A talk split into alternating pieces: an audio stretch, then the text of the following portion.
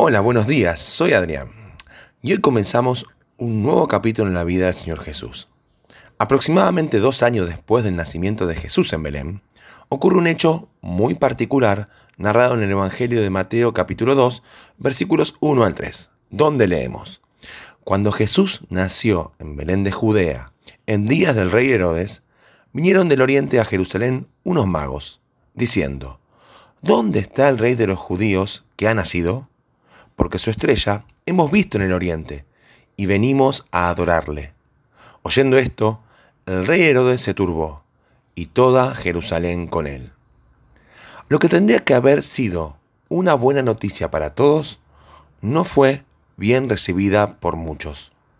La pregunta de los magos y la explicación de su viaje trastornó el orden en toda Jerusalén. Primero del rey y luego de toda la población en la ciudad. Cuando Herodes fue a consultar del tema con el Sanedrín. Esto nos recuerda la capacidad de influencia que tienen aquellos que lideran sobre el ánimo del resto. Los únicos que no estaban ni sorprendidos ni alterados eran los sabios que habían llegado de Oriente. Pensemos por un momento que, aunque tenían interrogantes en su corazón y estaban buscando respuestas para su pregunta, tenían calma. ¿Por qué ellos no se alteraron? A diferencia de los habitantes de Jerusalén, que contaban con información de primera mano por parte de la Biblia, estos hombres carecían de esos datos, pero tenían certezas acerca de cuál era su papel en la historia. Tenían un propósito en claro, sabiendo para qué estaban allí. Habían venido a adorarle. Muchas veces tener mucha información acerca de un hecho no hace que una persona tome las decisiones correctas en su vida.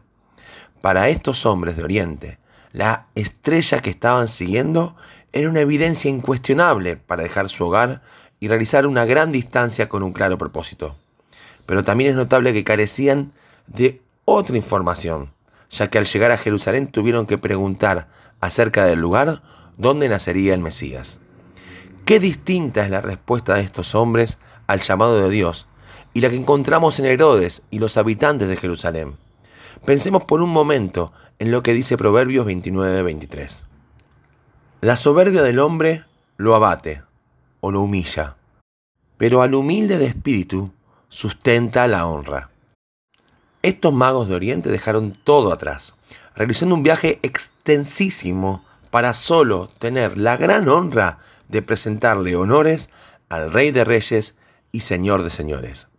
En cambio, los habitantes de Jerusalén, teniendo mayor conocimiento que ellos, no pudieron ver que el Mesías ya había llegado y que se encontraba allí mismo.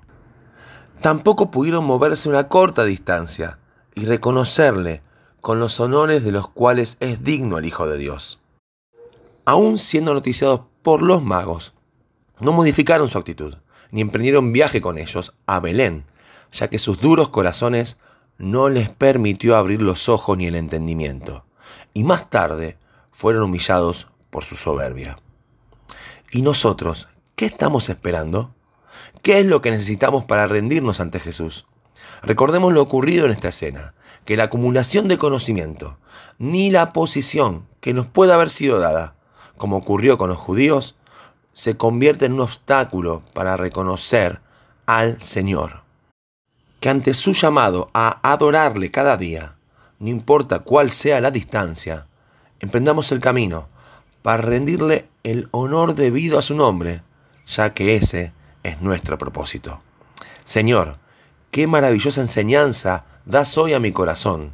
¿Cuántas veces más tengo que escuchar que solo estás buscando que me rinda, que sea sensible a tu llamado y corra a cumplir con el propósito que le has dado a mi vida, que es adorarte. Que el Señor nos bendiga.